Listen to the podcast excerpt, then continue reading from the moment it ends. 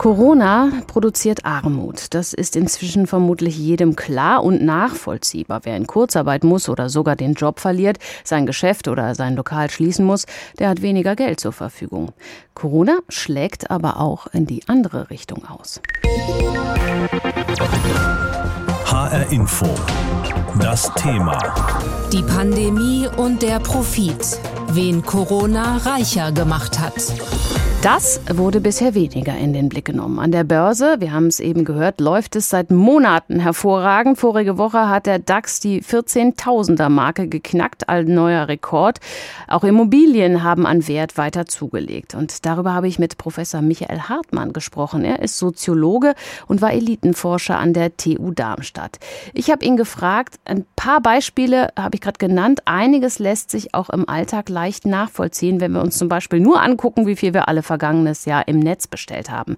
Also sind vor allem solche Menschen wohlhabender geworden, die es auch vorher schon waren, also Supermarktketten und Jeff Bezos? Also Jeff Bezos ist ganz klar, mit 190 Milliarden ist er der reichste und der hat natürlich an der Expansion von Amazon verdient. Aber wenn man mal andere von den Superreichen sich anguckt, also Bernard Arnault, Luxusgüterkonzern, der hat sein Vermögen sogar verdoppelt. Bezos hat nur 70 Prozent dazu gewonnen, nur mit Anführungsstrichen. Und wenn man jetzt Deutschland sich anguckt, Dieter Schwarz zum Beispiel, Lidl-Eigentümer, der hat sein Vermögen auch fast verdoppeln können, von 20 auf 37 Milliarden. Und das alles während Corona. Und selbst einer, der massiv verloren hat, Scheffler, also Georg Scheffler, Miteigentümer des Scheffler-Konzerns und Großaktionär bei Conti, der hat wirklich am Anfang verloren. Das Vermögen ist von 26 auf 6 Milliarden runtergegangen und da hat man gedacht, wow, den hat es wirklich getroffen. Inzwischen hat er sogar etwas mehr, als er vor der Corona-Pandemie hatte. Das heißt, diese Superreichen haben im Grunde alle dazu gewonnen und wenn man sich das jetzt nicht auf einzelne Personen anguckt, sondern mal statistisch, die 500 Reichsten der Welt haben 15 Prozent dazu gewonnen, die 100 reichsten Deutschen 20 Prozent und die 600 reichsten US-Amerikaner sogar 33 Prozent. Woran liegt das? Sind die Menschen einfach flexibler oder kriegen die eher Kredite zugeschoben, ähm, wenn es darum geht, Auswirkungen wie Verluste abzufangen? Es gibt zwei Gründe. Erstens, das haben Sie schon angesprochen, die Aktienkurse sind inzwischen höher als vor der Pandemie. Und diejenigen, die viele Aktien haben und die meisten dieser Superreichen haben halt vor allem Aktien der eigenen Unternehmen, haben zumindest die Verluste wieder wettgemacht. Und was dann dazu kommt, wenn man so reich ist, hat man immer Reserven in Cash. Das heißt, man kann während einer Krise zukaufen. Und das haben viele vermutlich auch gemacht. Also ich nehme jetzt mal ein Beispiel Daimler. Die Daimler-Aktie ist Anfang des Jahres von 50 auf 22 abgestürzt. Und wer dann Geld übrig hatte und gedacht hat, Daimler ist ein solides Unternehmen, der hat bei 22 gekauft. Mhm. Heute steht die Aktie bei 65. Das kann man aber nur, wenn man A genug Geld übrig hat und B, wenn man dieses Geld nicht dringend braucht, sondern sich sagen kann, okay, wenn das jetzt nicht so schnell aufwärts geht und es dauert zwei, drei Jahre, es ist im Grunde egal.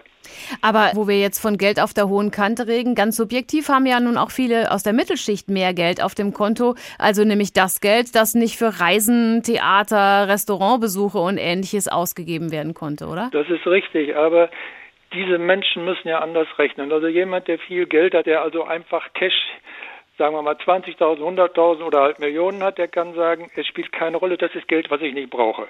Derjenige, der jetzt keinen Urlaub gemacht hat und da meinetwegen 3.000 Euro gespart hat, der hat dann vielleicht ein paar tausend Euro auf der Kante liegen. Der wird sich aber nicht sagen können, ob ich die jetzt in drei Jahren äh, die Aktien, die ich kaufe, dann wieder einlösen kann oder nicht, das ist für mich egal. Das ist Geld, was ich sowieso nicht brauche, sondern es kann sein, dass der sagt, nächstes Jahr will ich aber richtig Urlaub machen, dann brauche ich einen Großteil davon. Die Pandemie verursacht ja nun enorme Kosten. Die Staatsverschuldung schießt nach oben.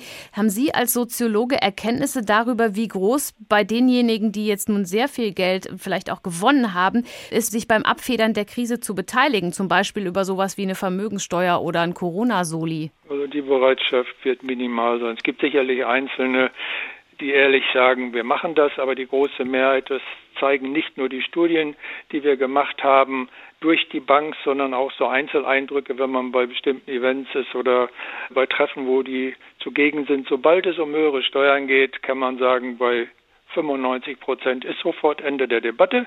Die wollen lieber, wenn schon, dann individuell spenden. Das tun auch nicht so wahnsinnig viele, aber in Form von Steuern oder in Form eines Lastenausgleichs dazu beitragen. Das wird ein verschwindend geringer Anteil sein und das ist seit langem so. Also Sobald es um Geld geht, hört die Freundschaft auf. Der Staat verspricht ja jetzt den Menschen Hilfe, die durch Corona unverschuldet wirtschaftlich ins Schlingern gekommen sind. Woher kommt eigentlich unsere Erwartung gesellschaftlich gesehen, dass die Reichen jetzt zusätzlich einen Beitrag leisten?